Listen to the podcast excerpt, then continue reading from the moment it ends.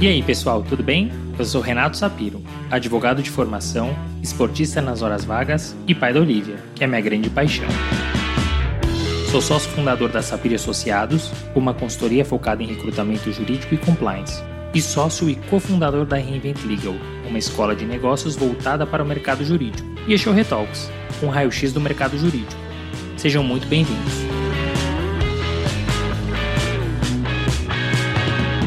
Este é um podcast leve e informal, onde falaremos com os principais personagens deste meio sobre carreira, tendências e curiosidades. Este é um podcast quinzenal, então já sabe. Temos um encontro marcado segunda sim, segunda não.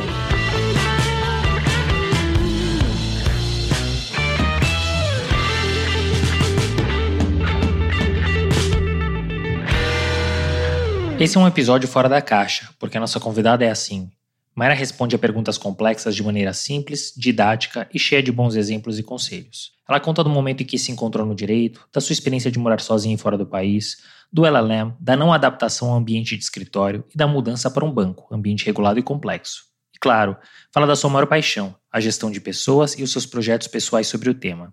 Aproveite! Mayra é formada em Direito pelo Mackenzie, tem um curso pela FGV e um LLM pela renomada Georgetown University. Fez estágio em empresas até ser efetivada na JBS, e de lá migrou para o escritório americano White Case. Ao retornar para o Brasil, teve breve passagem por um escritório e de lá mudou para o Itaú, onde já está há mais de nove anos. Mas melhor que ouvir de mim, vamos ouvir dela. Mayra, muito obrigado por ter aceitado o convite do Retalks. É um prazer enorme ter você aqui conosco é, e fico muito contente porque a gente fez uma live de muito sucesso e, foi um bate-bola muito bacana. Então, tenho certeza que vai ser um episódio super legal de ouvir. Obrigado por ter aceitado. Obrigada a você, Renato. Você sabe que eu sou uma super fã aqui de todas as suas iniciativas, além do trabalho excelente que você faz como Red Hunter, nos ajudando aí com vagas estratégicas. Então, é um prazer estar aqui. Muito obrigado. Vamos começar então com aquela nossa pergunta clássica que você já deve até imaginar, né? Você tem uma carreira que é super sólida, você passou por empresa, você passou por escritório e banco. Essa trajetória, ela foi de alguma maneira planejada? E se ela não foi, é, quais eram os seus objetivos, Mayra? Ela não foi exatamente planejada, até porque surpresas e oportunidades não esperadas vão acontecendo ao longo do caminho. E eu não sou aquela pessoa que faz muitos planos pensando em próximos três ou cinco anos. Mas eu sempre fiquei de olho no que eu gostaria de alcançar ou onde eu gostaria de estar em um horizonte de um ano. Isso não quer dizer que eu ficava presa naquele plano de um ano, então se aparecessem novos rumos no meio do caminho, eu não me empreenderia o que eu tinha traçado inicialmente para esse primeiro ano.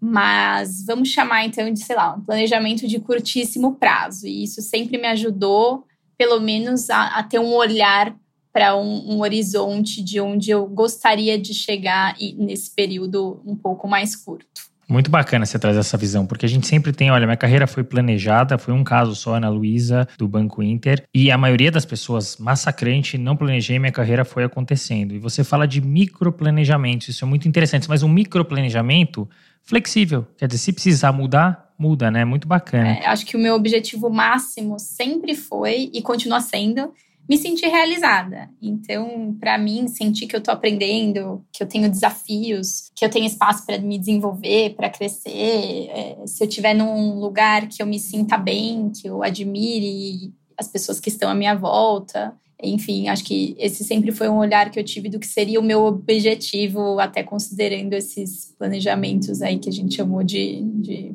prazo curtíssimo. É, faz todo sentido, porque eu sempre falo, a gente passa mais tempo no trabalho do que em casa, né? Então, o mínimo que a gente pode sentir é feliz e realizado, né? Muito bacana esse, esse apontamento. Você passou por empresa, passou por banco, passou por escritório. Mayra, você nota uma diferença no perfil dos profissionais em cada uma dessas estruturas? E pensando na sua área core, a empresarial, muda a rotina a depender do lado da mesa que você está? Olha, Renato, no passado eu notava uma diferença maior, especialmente entre os profissionais de empresa e de escritório. Acho que tinha um, um grande costume de achar que o advogado de empresa teria que ser mais generalista e que o advogado de escritório teria que ser mais especialista. Honestamente, eu não vejo mais essa diferença de perfil no mundo jurídico atual. É, eu acredito que os advogados de empresa normalmente precisam ter uma visão mais ampla de algumas áreas do direito, até porque os departamentos jurídicos costumam ser mais enxutos. Mas eu sinto que o importante é que o advogado da empresa tenha ao menos uma área de especialidade, aquela que ele tem um pouco mais de domínio. É comum que sejam áreas como societário, M&A, uma base forte contratual e também é comum que, que tenha uma boa visão de tributário ou que seja de fato um tributarista, mas não tem uma regra geral. E quando eu converso com os profissionais mais jovens que buscam empresas, eu costumo recomendar para não cair muito nessa armadilha de achar que tem que saber pouco de tudo, mas não saberem nada de forma muito profunda. E além disso, com relação aos advogados de escritório, eu percebo que eles estão cada vez mais inseridos no mundo empresarial, entendendo a dinâmica das diferentes indústrias que eles atendem até se especializando em atender indústrias é, específicas, e ainda que ele não, eles não estejam né, no dia a dia das empresas, eles estão mais atentos ao que é importante de ser considerado, especialmente considerando a cultura de risco daquela empresa cliente. Então, acho que eles estão oferecendo aí pareceres e opiniões mais adequados em razão do negócio e se adaptando um pouco a, a esse meio do caminho, né? Nem o escritório ter advogados tão alheios ao negócio e nem o advogado da empresa também ser tão generalista. E comentando um pouco com relação ao perfil do advogado de banco, acho que de fato é diferente dos outros em razão do ambiente, né? Altamente regulado. Ao depender dos negócios que o conglomerado financeiro que a pessoa tiver inserida não é somente o regulador Banco Central, né? Pode ter SUSEP, ANS, se for uma companhia aberta, tem a CVM. E além disso, existe uma dinâmica super particular de, das entidades de classe que funcionam de uma maneira bem forte, muitas vezes com autorregulação, inclusive, como Febraban, ABEX. Né? Se a gente entrar nesse mundo novo ainda de meios de pagamento, fast payment, open banking, enfim, acredito que é, não só o direito material tem as suas peculiaridades também, mas a, a linguagem dentro do mundo financeiro acaba sendo outra. Mas queria fazer uma ressalva aqui de que, na minha opinião, nada disso impede que os profissionais transitem entre escritório, banco, banco, empresa e por aí vai. Acho que é, é uma, existia uma visão também antiga de que você recebia um carimbo como advogado de escritório, ou de empresa, ou de banco, e que você não tinha oportunidade, ou que seria muito difícil fazer essa migração. Eu já te contei isso em outra oportunidade aí da nossa live. Eu adoro contratar advogados de escritório, especialmente. Acho que é, eles vêm super preparados, com uma visão técnica profunda, que é o que a gente precisa no banco. E também acredito que visões diferentes de pessoas com backgrounds diferentes trazem complementariedade, né? não deixa de ser diversidade. E um olhar novo sempre agrega para o crescimento do time como um todo, né, Renato? Poxa, adorei as suas colocações. Né? Eu acho que o mercado mudou muito. Realmente, alguns anos atrás, você tinha aí essa pecha de ah, o advogado de empresa, generalista, escritório, especialista. Hoje não, né? Hoje são perfis muito mais sinérgicos e você comentou muito bem. É, não tem mais essa história do carimbo. E ainda bem, né? É, não existe mais, ah, eu tenho perfil de escritório de banco. Você pode ter perfil de tudo, né? Uma pergunta que eu queria fazer, até fugindo do roteiro, tá? Mas você falou da atuação ampla dentro do direito. Você acha que o advogado, principalmente na verdade, não principalmente, de todas as esferas, escritório, banco, empresa, você acha que ele tem que extrapolar o jurídico? E se sim, como absorver ou como buscar conhecimento fora do direito? Acredito que sim, Renato, porque especialmente se você está dentro é, de, uma, de um mundo empresarial, e aqui focando um pouco mais no advogado de empresa, as suas interações diárias são com pessoas de formações e áreas completamente diferentes das suas. Então, se você for aquele tipo de advogada ou de advogado que fica só no parecer jurídico, você não consegue participar de tomadas de decisão mais estratégicas porque se o seu olhar estiver voltado só para o técnico jurídico, você fica limitado e você não consegue acompanhar essa rotina. E na tendência que eu te falei, que o escritório de advocacia está acompanhando cada vez mais as empresas, eu entendo que numa proporção menor, mas o advogado também de escritório tem que ficar atento a esse olhar. E aqui, quando eu estou dizendo advogado de empresa, eu já estou incluindo bancos dentro dessa visão. Não, muito bacana, eu concordo com você. E sempre me perguntam: ah, faço mestrado, faço pós, ah, faço trabalho com direito civil, vou fazer processo civil. Por que não sair um pouco da caixa? Por que de repente não fazer um MBA? Vai ter uma visão de finanças, de economia, de administração. Então, vai entender o cliente se você está no escritório, vai entender a tua empresa se você está dentro de empresa e o banco. Então, eu, eu gosto muito dessa visão. A sua primeira oportunidade como advogado aconteceu na JBS. Você entra aqui em polêmicas, é uma empresa que cresceu muito rápido, né, de forma meteórica. Como é que foi essa experiência numa empresa que é até diferente, né? Acaba tendo um corpo jurídico bastante robusto, tão grande quanto um escritório. E que projetos que você participou e, e, pode dividir com a gente? Sabe que a JBS foi um marco muito importante na minha carreira, né, Renato? Durante a faculdade, eu me interessava por algumas aulas e temas. Eu fiz estágio quase durante o período todo da faculdade. Passei basicamente esses cinco anos achando que eu tinha errado de curso. Porque durante os meus estágios, eu gostava do ambiente, das pessoas, mas eu não me identificava ou com as matérias ou com a forma de trabalho. E eu entrei na JBS no quinto ano da faculdade. E quando eu entrei, aquilo foi, de certa forma, um alívio para mim, porque eu falei, eu não errei o curso, eu realmente gosto de ser advogada, né? Eu comecei a trabalhar com societário, M&A, mercado de capitais, me apaixonei profundamente e sou super grata pela oportunidade que eles me deram, já que na época, eu estou falando aqui de 14 anos atrás, era basicamente um frigorífico transferido de Andradina, não tinha esse jurídico grande aí, parrudo que você mencionou ainda. E o meu primeiro desafio é, foi fazer o IPO dessa empresa. Então, essa operação certamente foi um presente para mim. Quem já viveu é, IPO sabe o desafio que é você preparar uma empresa para virar uma companhia aberta. E no caso, a JBS foi direto para o novo mercado. Então foi realmente bastante desafiador. E eu também tive a chance de participar de diversas operações de M&A no Brasil e no exterior. Então me lembro de ter ido viajar é, para conhecer, por exemplo, a Pilgrim's Pride, que era a maior empresa de frango nos Estados Unidos, uma experiência totalmente diferente, visitar a planta e sentar depois nos escritórios em Nova York para fazer negociações. Então, viver isso como estagiária, que foi quando eu entrei lá, e depois como advogada recém-formada, realmente foi muito especial e eu digo que foi determinante para o meu aprendizado, para o meu amadurecimento. E eu confesso, assim, na época eu trabalhava muito, ganhava pouco. Tenho certeza que hoje em dia os advogados da JBS são muito bem remunerados, mas na época eu era super júnior, então as coisas não funcionavam assim. Mas o meu foco sempre foi o aprendizado, o crescimento e as oportunidades que eu tinha de é, crescer na carreira. Então, certamente foi uma experiência que mudou a minha vida. Poxa, que bacana. E você trouxe duas observações aqui que eu gosto muito. A primeira delas é o seguinte: existem várias crises dentro do direito, né? Dentro da carreira do direito. Na faculdade, muita gente desiste no meio do caminho, alguns passam a barreira como você passou porque acham que não é o curso. E principalmente, assim, logo depois que se formam, se sentem um pouco perdidos: será que eu acertei ou não? Então, eu gostei muito da tua experiência porque muita gente acaba se encontrando. Então, você ouvinte, não desista, hein?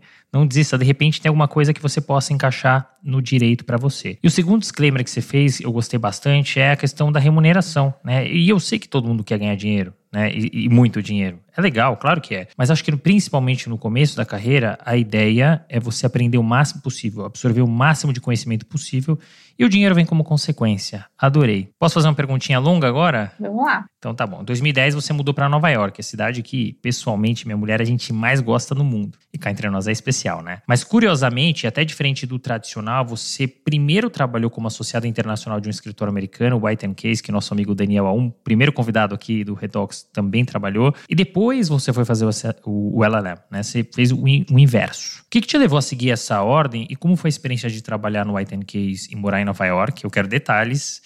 E para fechar, o que, que, te motivou a fazer um LLM só três anos ou apenas três anos após você se formar? Olhando para trás, você entende que foi o timing correto ou se você pudesse voltar no tempo, você teria feito alguns anos mais tarde? Nesse contexto que eu te contei da JBS, Renato, eu conheci diversos advogados americanos e o convite do iTencase surgiu de surpresa durante uma reunião. Eu aceitei na hora, no dia seguinte, eu até liguei para perguntar se era sério e foi um daqueles momentos mágicos da carreira, que eu brinco que os planetas se alinharam e algo muito marcante aconteceu. Né? Então, fui ali pela primeira vez morar sozinha em outro país. Pela primeira vez eu fui trabalhar em escritório, porque até então eu tinha feito estágios em órgão público e empresa. Então, quando eu cheguei em Nova York, já viu, né? Eu também é, sou uma apaixonada pela cidade. Eu só tinha ido a Nova York uma única vez a trabalho pela JBS. Então, eu me apaixonei pela cidade e nessa experiência cresci muito como pessoa, desenvolvi minha independência, bati muita cabeça para me adaptar à cultura e ao modo de trabalho dos americanos. E acredito que tenha o desafio tenha sido maior, é, inclusive pelo fato de eu não ter feito o LLM antes, né? Porque o LLM, de alguma forma, acaba sendo uma fase preparatória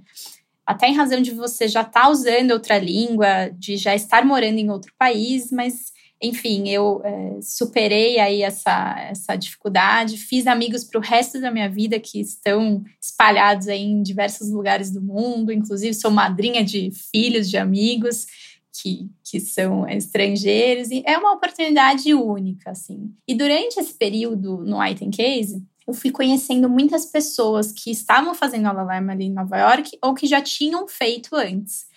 É, era algo que eu tinha vontade de fazer, era um pouco prematuro ainda na, nos meus planos, de fato, porque eu tinha pouco tempo de formada, e eu também tinha algumas dúvidas se eu faria o LLM. Primeiro, em razão do custo, que na verdade, né, é claro que hoje a gente olhando o dólar a seis reais, sim, agora diminuiu, né, não posso falar cinco e quinze, que seja. Amém, amém. É, ainda continua muito elevado, mas para minha época, na época, para o meu é, poder aquisitivo era uma coisa bastante desafiadora.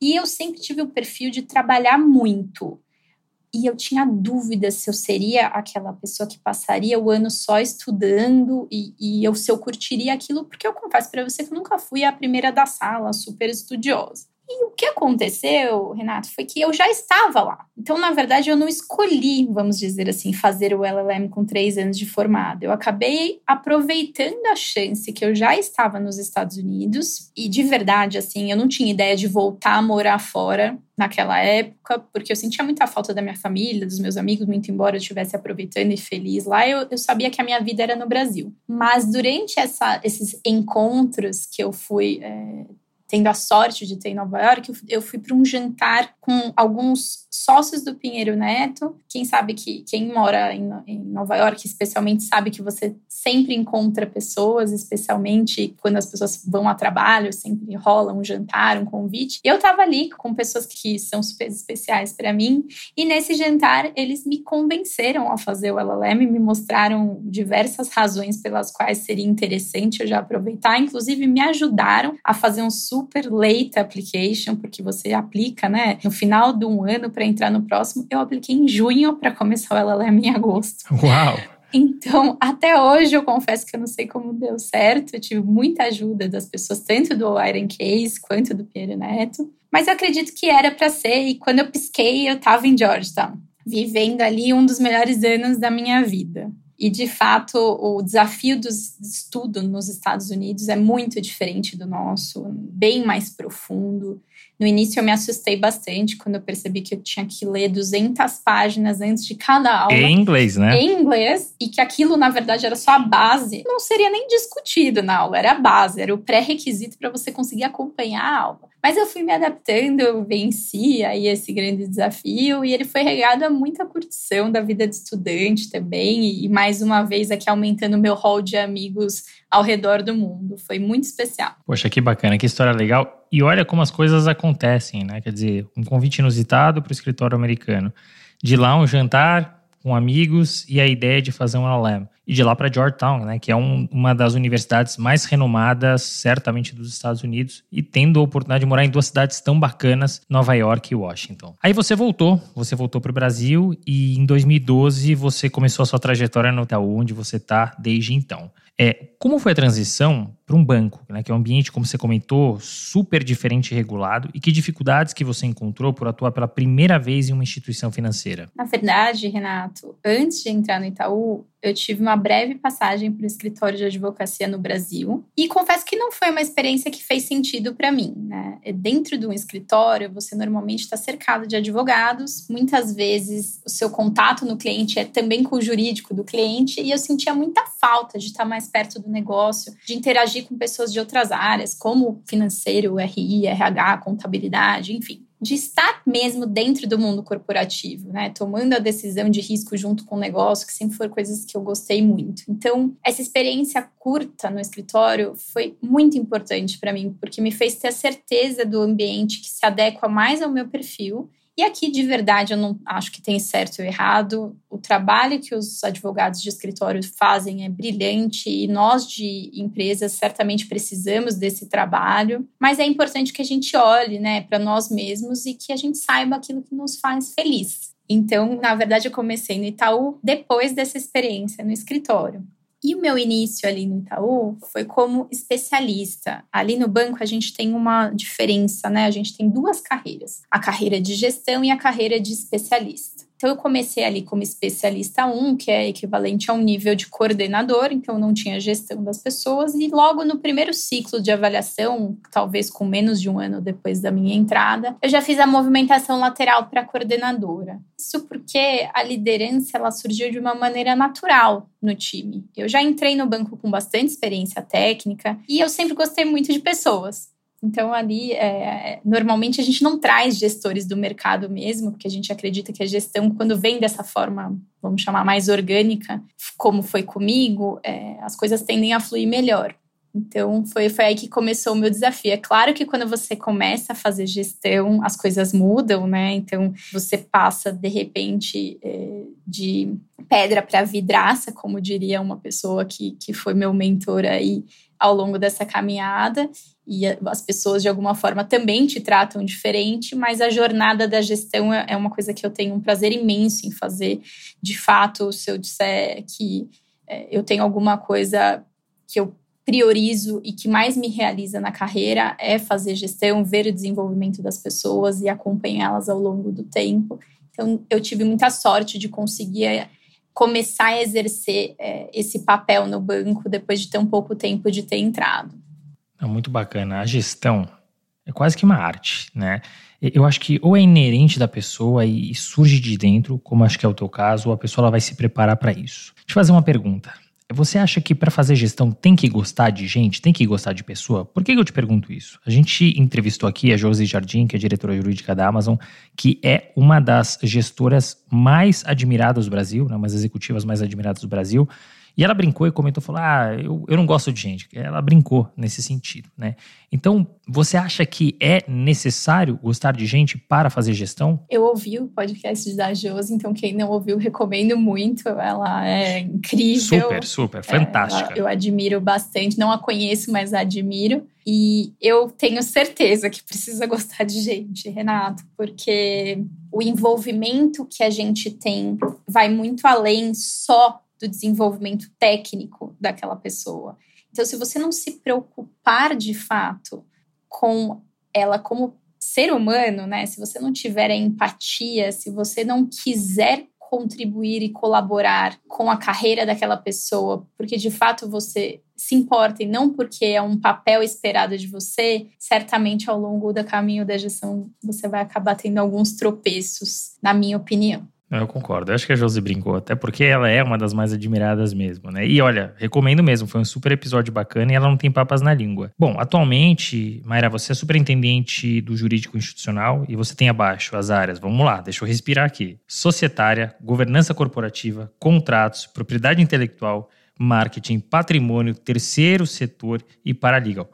Ufa, deixa eu dar uma respirada, mas ainda tem varejo, onde você cuida de financiamento imobiliário, de veículos, consórcios, crédito consignado e produtos para não correntistas. Agora acabou. Como fazer para cuidar de tantos assuntos diferentes, mais importantes ao mesmo tempo, e como gerir tudo isso, todas essas áreas, a equipe, que você tem mais de 50 pessoas, como é que você faz? Além de ser mágico, né? Porque não sei como é possível. então, na verdade, Renato. Eu me sinto super privilegiada por poder transitar entre áreas dentro do banco e ampliar não só o meu conhecimento jurídico nesses temas, mas também o meu conhecimento sobre o banco e sobre os nossos negócios. Então, recentemente, eu assumi essa área de negócios em um pedaço do varejo, fiquei muito empolgada, estou aprendendo pra caramba e, na verdade, eu acredito que isso te ajuda a desenvolver uma visão de risco 360 graus, onde você pensa no lado institucional. Então, eu, eu né, tenho aquela visão de como essa decisão que a gente está tomando ficaria se tivesse estampada na primeira página do jornal. Também penso do ponto de vista estratégico, se isso faz sentido, considerando o que, que o banco quer ser daqui um ou cinco anos. E aí, por fim, eu junto isso com a visão do negócio, que a gente pensa no cliente em primeiro lugar e que a gente constrói junto com o cliente os melhores produtos e serviços. Então, certamente é uma oportunidade de uma visão 360 completa para uma advogada de empresa. Eu, eu me considero uma sortuda aqui. E como eu faço para gerir tudo isso? É certamente um desafio, mas eu conto com um time que é de verdade incrível. Eu tenho quatro gestores diretos, que são excelentes profissionais técnicos, que são ótimos gestores de pessoas e são eles que fazem tudo acontecer. O meu dia a dia é bastante dinâmico. Eu mudo de assunto diversas vezes ao longo do dia e eu tenho essa facilidade de mudar de chave e particularmente eu adoro fazer isso. Então eu entro numa reunião, para falar sobre crédito imobiliário, passo para a próxima para discutir questões de propriedade intelectual, entro em outra para debater uma reorganização societária, depois eu discuto pontos relevantes de um contrato de tecnologia, enfim. É, eu, de fato, me sinto bem realizada com essa diversidade de assuntos e de aprendizados que eu tenho diariamente com o meu time. É, isso que é o que a gente falou de atuar com o direito de forma ampla, né? E vai além. Você acha que existe uma ciência por trás disso? Ou seja, você aplica alguma metodologia? Você utiliza alguma maneira, além, claro, de você ter uma equipe super competente e que te ajuda? Eu estudo, Renato. Eu estudo bastante. Eu sou, eu sou uma pessoa que mergulha de cabeça naquilo que eu estou fazendo. Então, agora, durante a pandemia, um grande desafio para mim é, é, o distanciamento físico, né? Justamente por eu, eu gostar de estar perto das pessoas. E também, quando você é, assume coisas novas, é bem desafiador não estar na mesma sala. Então, eu procuro, por exemplo, quando as pessoas vêm me trazer qualquer assunto, eu coloco, é, eu peço que tragam para mim quais as normas que regem esse assunto. E aí a gente coloca na tela e eu leio, leio as decisões, leio os pareceres, leio as normas, eu me preparo tecnicamente, porque essa para mim é uma forma de gerar um certo. É, conforto e sentir que eu estou correndo atrás de, de estar na mesma página que, que, as pessoas precisam que eu esteja, né? Porque acho que quando a gente faz gestão, é claro que nós temos no nosso time as pessoas que são as técnicas que dominam o assunto. Esse não é o nosso papel, ser técnico e dominar no detalhe, mas o nosso papel é ajudar na tomada de decisão, a desenrolar problemas, a montar quebra-cabeças, e para isso eu acredito que a gente tem que ter uma base, sim. Não, concordo com você. E você trouxe um ponto muito importante: pandemia, distanciamento e gestão. É, como é possível fazer gestão à distância e o quanto, na tua visão, impactou? Você que geria ali, está no escritório, pega a pessoa, conversa aqui, vai ali na sala, não tem mais isso, né? Pelo menos por enquanto. Como você sente que impactou? Com certeza impactou bastante, especialmente no começo. As pessoas ficaram com muito receio de ficarem um pouco abandonadas, né? Especialmente as pessoas mais júniores que estão em treinamento. Todos nós seguimos em constante aprendizado, é claro, mas as pessoas mais júniores têm um suporte maior para seguir o dia a dia, né? Então elas estão ali, ouvem alguém numa reunião, já aprendem alguma coisa, escutam um outro colega falando no telefone e se aprendem como é, tratar algum assunto delicado numa ligação, enfim, acho que eles foram a minha maior preocupação no início. E depois eu comecei a me preocupar também com as pessoas que estavam entrando, chegando novas, né? Como é que a gente faz o onboarding das pessoas nesse mundo digital? Os desafios continuam, acho que a gente já evoluiu nessa agenda. Muitas pessoas da minha equipe fazem daily calls, então diariamente tem um, um encontro com a equipe toda para dizer um pouco do que vai acontecer no dia. Não é nada no sentido de controlar ou de tirar a autonomia das pessoas, mas é muito como se fosse um checkpoint mesmo, né? Um momento em que as pessoas têm é, uma segurança para dizer o que estão fazendo ou o que querem fazer, ou debater algum, alguma questão que elas teriam a oportunidade de fazer ali sentadas na régua, uma do lado das outras. Então, essa proximidade é uma coisa que eu converso bastante com os gestores para que eles mantenham ainda que sejam virtual. E eu sou uma grande fã das câmeras abertas, né? Eu entendo que a gente tem que ponderar as realidades diferentes. Não é todo mundo que tem uma condição dentro de casa de estar com a câmera aberta o tempo todo, seja em razão da estrutura, seja em razão de filhos, mas eu acredito que quando a gente tem uma reunião importante, quando a gente vai apresentar alguma coisa, quando a gente vai estar com pessoas que são de alguma forma estratégicas dentro da nossa organização, é importante que você também demonstre que você está lá. E eu acho que a câmera hoje nos dá um pouco dessa proximidade na medida que, do que é possível. É muito bacana você trazer isso. E você traz isso também em alguns vídeos seus lá no Instagram que você montou, Tamo Juntas na Carreira, que a gente já vai chegar lá. Mas é, é um grande desafio, né? E a gente tem que se adequar e se adaptar, não tem jeito, né? Tanto gestores quanto geridos. Mayra, você tem uma carreira muito bacana de muito sucesso, meteórica e por muitos méritos, né? Mas a gente sabe que a carreira não é sempre só sucesso, certamente deve ter alguns tropeços, alguns erros que eventualmente você tenha cometido. E se sim, como é que você fez para corrigir ou como você agiu para resolver esse problema? Primeiro, obrigada pelas suas palavras. É, eu fico muito feliz quando ouço essa pergunta, Renato. Eu acho que é muito recente essa abertura para poder falar sobre os erros que a gente comete. Antes era um grande tabu. Ninguém falava sobre erros. Erros a gente escondia embaixo do tapete. Erros eram motivos para demissões. Então, essa, essa nova visão né, traz um grande valor no meu ponto de vista. E poder ouvir pessoas que você traz aqui, que eu tanto admiro, se mostrando humanas, vulneráveis e, e contando um pouco também dos deslizes é muito especial. Então, de novo, parabenizo você aqui pela abertura e por fazer esse podcast um ambiente confortável para isso. É, do meu lado, é claro que eu tive diversos tropeços, erros, é, enfim, como qualquer outro ser humano. Normalmente, os erros mais comuns, vamos dizer assim, são os erros relacionados a pareceres, visões, enfim, mas eu queria trazer um, um erro aqui é, com relação a pessoas já que esse é, é um tema que, que, me motiva e me guia tanto. Né? Ao longo da minha carreira, durante um período no banco, eu não tinha a figura do superintendente, que é, no caso hoje é a minha posição acima de mim. Então, eu era gerente e respondia para um diretor. Isso perdurou por muitos anos. Então, eu sabia que eu não estava pronta para virar superintendente, mas, de alguma forma, quando eu olhava para cima, eu olhava minha cadeira ali, pronta, vamos dizer assim, disponível para quando eu conseguisse atingir, eu sentar nela, vamos dizer dessa forma. E o que aconteceu foi que, num dado momento, trouxeram uma advogada de fora para sentar nessa cadeira de superintendente. E isso me pegou de surpresa.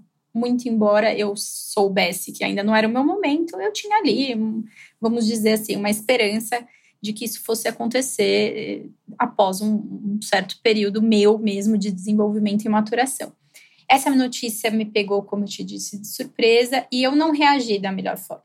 Eu fiquei chateada, eu fiquei frustrada e até aí eu tinha o meu direito, porque a gente pode sim ficar triste, ficar chateado com questões que, que são né, alheias à, à nossa vontade e são contrárias à nossa vontade. Mas depois que a pessoa chegou, eu não acho que eu fui a melhor é, gerida para ela, né? Eu, eu não, não a recebi como eu deveria ter recebido. E eu não digo nada aqui de educação, nem nada disso, mas eu não acho que eu fui parceira dela como eu deveria ter sido. Eu não acho que eu, que eu dei o meu melhor para que ela se integrasse da forma mais agradável e mais rápida e mais profunda. Eu fiquei com o freio de mão puxado, digamos assim, com o um pé atrás por conta da minha mágoa e eu me arrependo porque eu misturei as coisas. Uma coisa é a nossa frustração e a gente tem que sim lidar com ela e o que focar única e exclusivamente no meu crescimento, no meu desenvolvimento para dar o próximo passo que eu queria tanto e não deixar a desejar no meu passo naquele momento. Então, eu acho que eu, como gerente, não fui uma pessoa que a recebeu como ela deveria e merecia. Fato é que ela se tornou uma grande amiga. Que bacana. Eu já tive essa conversa com ela várias vezes, é, nós somos super próximas. Já, inclusive, me desculpei e, e contei a, o meu, né, ali, qual era a minha angústia, mas eu aprendi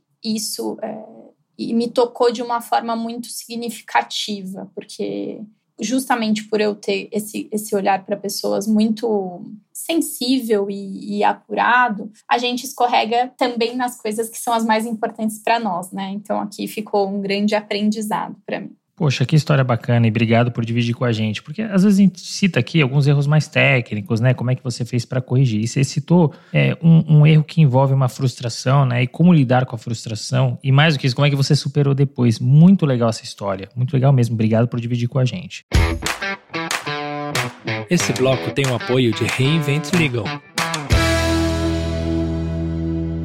Vamos pegar leve agora, vamos falar um pouquinho de mercado e, e, eu queria fazer aqui um jabá porque vale a pena. Você recentemente montou um perfil no Instagram, como a gente comentou agora há pouco, e que traz dicas sobre carreira e mundo corporativo. O Tamo Juntas na Carreira, pessoal, anotem aí e sigam porque vale a pena. O que, que te motivou a criar esse perfil e como você encontra tempo para gerenciá-lo, a gente já sabe que seu tempo é escasso. E mais, você entende que é importante para o profissional do direito se expor nas redes sociais, fazendo, digamos, esse marketing pessoal? Bom, como eu falei, eu tenho uma paixão por pessoas e o fato de estarmos distantes na pandemia me fez refletir durante o ano passado como é que eu poderia me conectar com pessoas mesmo estando fisicamente distante. E aí, no final do ano, eu fui ao dentista e ele me pediu um favor, porque a filha dele é advogada. Ele falou: ah, você não consegue mandar o currículo dela, tal, aquela coisa que a gente está habituado, né? E aí eu fiz diferente. Eu falei: bom, deixa eu conversar com ela, primeiro para entender o que, que ela quer, qual é, é, é o, objetivo dela de próximo passo, e aí eu vejo para quem eu encaminho, enfim. E nessa conversa, eu percebi que, mesmo sem conhecê-la ou sem ter trabalhado com ela, a gente teve um papo tão bacana em que eu senti que eu pude contribuir de alguma forma para os próximos passos dela e, e para que ela reconhecesse os pontos fortes que ela que ela tem e que claramente eram pontos cegos ali para ela e, a, essa conversa trouxe um, um reconhecimento e uma melhoria de autoestima e trouxe muito aprendizado para mim também, porque acho que qualquer conversa de carreira traz uma troca para os dois lados. E aí foi, foi assim que eu juntei essa conversa com uma agenda de diversidade que eu acredito muito, que é focada na equidade de gênero. Então, diversidade, né, vamos chamar assim, lato senso é um assunto que, que não só me interessa, mas que eu de fato acredito, eu tenho certeza da melhoria das contribuições quando você tem diversidade de gênero, de raça, de background, de tudo. Então, a tomada de decisão é muito mais é, acertada, com, com olhares diversos. E o meu objetivo nessa minha jornada é que as mulheres alcancem a sonhada equidade. E acho que isso já está acontecendo, a gente está num, num, movimento muito forte nos últimos anos, mas eu acredito que ele vai ser potencializado quando as mulheres de fato ocuparem mais cargos de tomada de decisão. Porque quando você tem ali a mulher tomando a decisão, é um olhar diferente do homem tomando a decisão. E quando isso acontecer, a gente vai olhar para trás e vai lembrar dessa luta como alguma coisa totalmente superada. E, e por isso eu comecei essa jornada com um post no LinkedIn, me oferecendo para bater um papo de carreira com mulheres. A princípio, eu falei mulheres do meio jurídico, hoje isso já se estendeu para quaisquer carreiras. E esse meu post no LinkedIn bateu 60 mil visualizações. Uau! Algo que eu nunca imaginei. É bastante coisa. É, a época, contratei a, a sobrinha do meu marido para me ajudar a responder as, as mensagens do LinkedIn, muito naquela linha que você comentou, como eu tenho tempo, fui aqui usando algumas formas, né, uns braços, estendendo o meu braço. E aí eu comecei a fazer essas conversas e, e sempre aos finais de semana comecei a fazer as conversas individuais com as mulheres e conheci mulheres incríveis, de todas as idades, de carreiras mais diversas, e eu venho demais, aprendendo demais nessa, nessa corrente do bem, assim, acho que tem uma frase que eu amo, que diz que quando uma mulher apoia a outra, coisas incríveis acontecem. E eu, eu tenho vivenciado isso nesses seis meses do Tamo Juntas na carreira. E durante essas conversas, as mulheres começaram a me pedir: ah, abre uma rede social, abre, abre um YouTube, etc. E eu sempre fui muito reservada nas minhas redes sociais.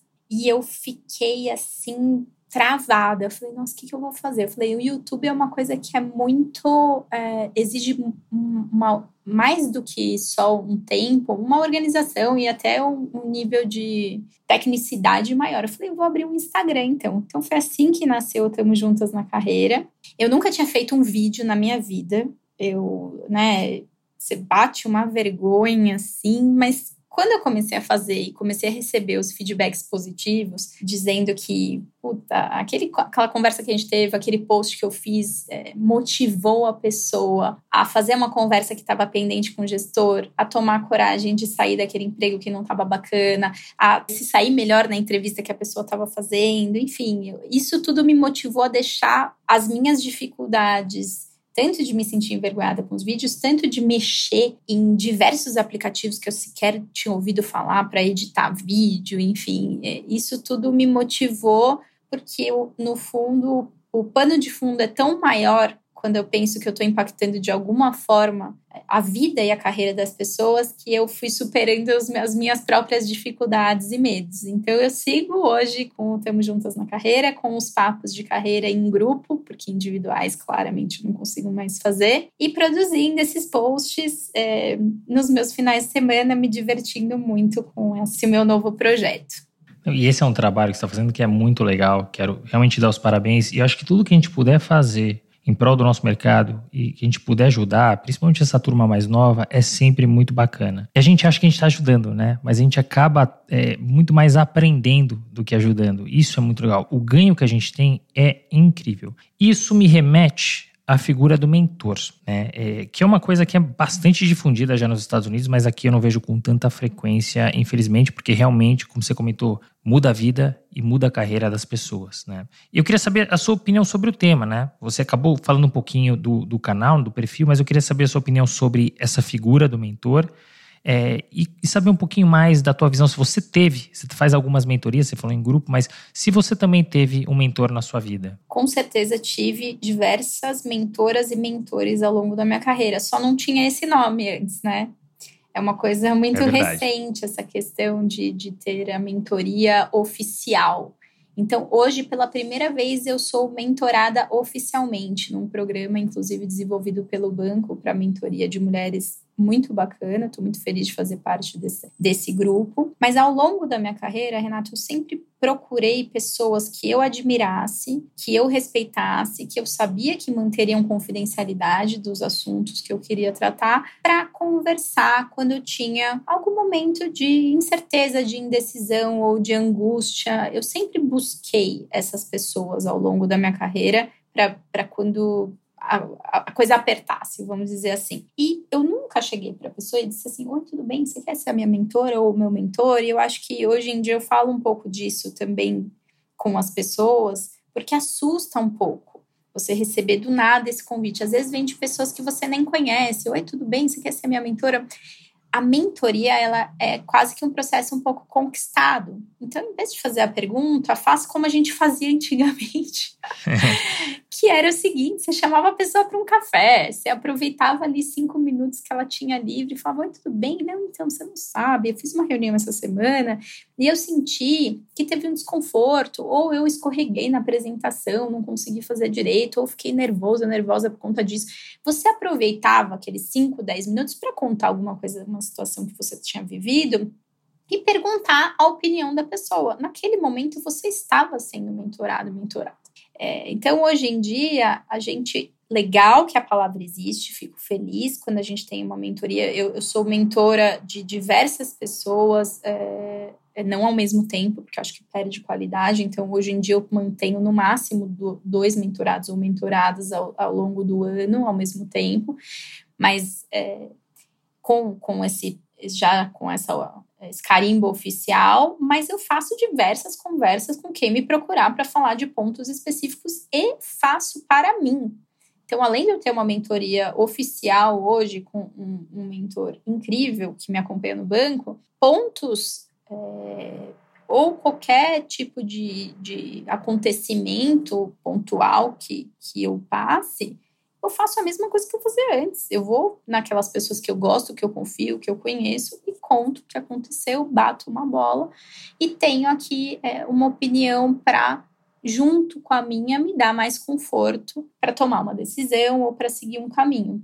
Então, eu gosto muito da figura do mentor oficial ou não, e acho que é bastante relevante ao longo de uma carreira a gente conseguir trocar experiências e ideias com pessoas que sejam mais experientes do que a gente. Excelente. Eu adoro muito a figura do mentor da mentora, mas foi o que você falou. Primeiro, não vai cair do colo. Segundo, nem sempre é formal. É muito do informalismo mesmo, de atrás de perguntar. E muito de observar. As pessoas têm que observar um pouquinho mais. Deixa eu sentar aqui do lado da Mayra, deixa eu ver como é que ela faz isso aqui. Ouvir, olhar, sentir. Isso faz muita diferença. Mayra, você é um profissional que respira gestão, né? Acho que as pessoas já perceberam aqui pelo nosso episódio, isso é muito bacana. Então, como você gosta do tema, eu vou repetir uma pergunta que eu fiz para o Ricardo Verano no nosso último episódio. Né? Como fazer para se ajustar às novas gerações e às suas demandas e como fazer para reter esses talentos? Eu concordo com ele, porque eu ouvi o podcast, é pergunta de um milhão, de ouro, enfim.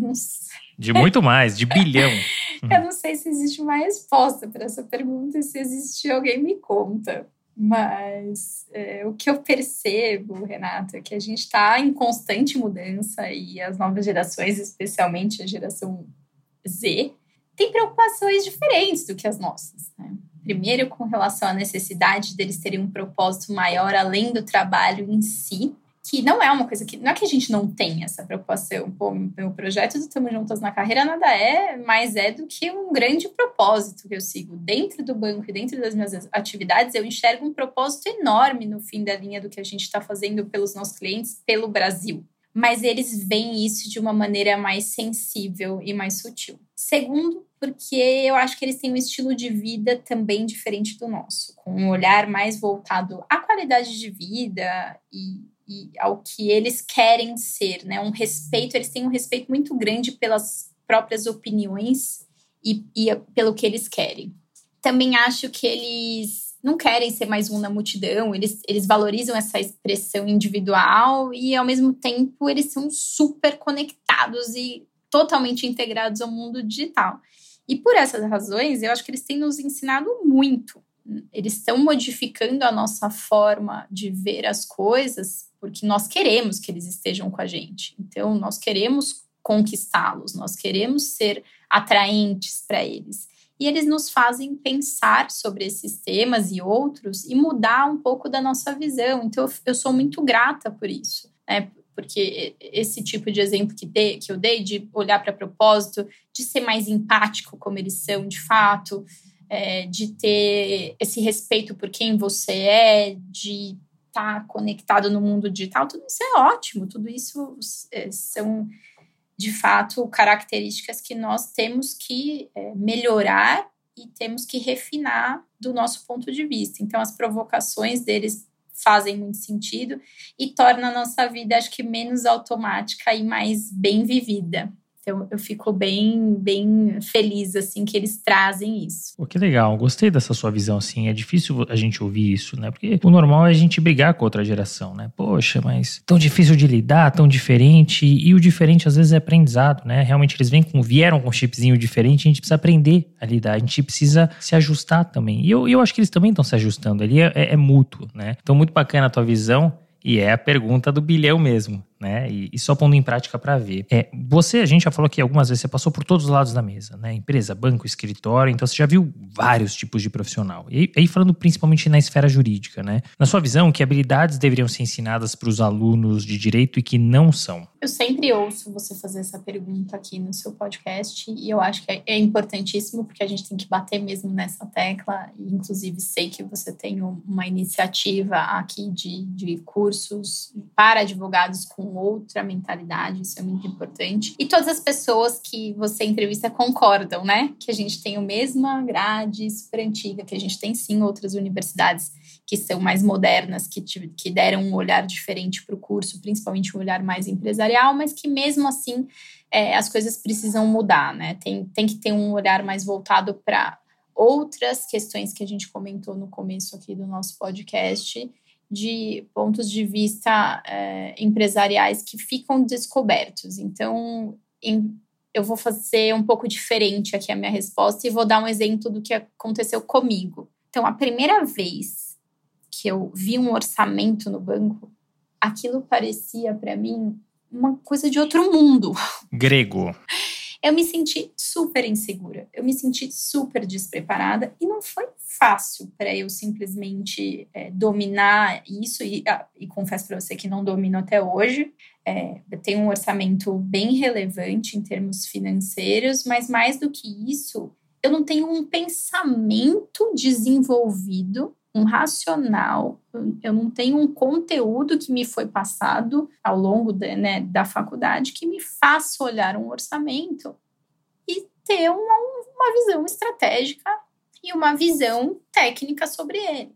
Então, acho que além dessas matérias jurídicas básicas, tem que ter um olhar para administração, para gestão de pessoas, para finanças. É, como você mesmo sugeriu, é, hoje o profissional para fazer outros cursos e ampliar o conhecimento, nada melhor do que fazer um MBA, e, e, ir além do direito. Então, por que não já trazer isso na graduação? Exatamente, assim, o básico, né? As outras faculdades têm um pouco de direito. Por que não focar um pouquinho nessa parte de administração, de economia, é de contabilidade e também um pouquinho nas soft skills, né? É, que eu sempre bato bastante da parte de gestão de liderança de comunicação. Vamos mudar um pouco a faculdade de direito. O mundo mudou. A gente acabou de falar das novas gerações que vêm com uma visão completamente diferente. Então, por que não se adaptar também nesse ponto? Eu confesso para você que eu tô com mixed feelings, porque infelizmente a gente está chegando no final do nosso bate-papo, mas muito contente porque exatamente o que eu esperava dessa conversa. Fantástica, assim, super bacana, leve, informal, do jeito que eu gosto, assim, cheio de boas informações e curiosidades. Então vamos para o nosso quadro final. Primeiro eu queria saber, assim, quem que você gostaria de ouvir aqui no Retalks? Eu gostaria de ouvir a Tassiana Fazolari, que é diretora jurídica da Hasbro. Opa, gostei da indicação, gostei. Vamos convidá-la, hein? Você me ajuda com essa? Com certeza. Eu falei de surpresa, ela não tem a menor ideia, então certamente ela vai ficar feliz. Muito bem. E agora para fechar, você já trouxe vários ao longo do episódio, né? Mas que conselho que você daria? Você puder escolher um conselho para os profissionais do nosso mercado. Conselho é sempre uma coisa delicada, né? O que eu queria passar mais é uma mensagem. Quando as pessoas falam sobre ter sucesso na carreira,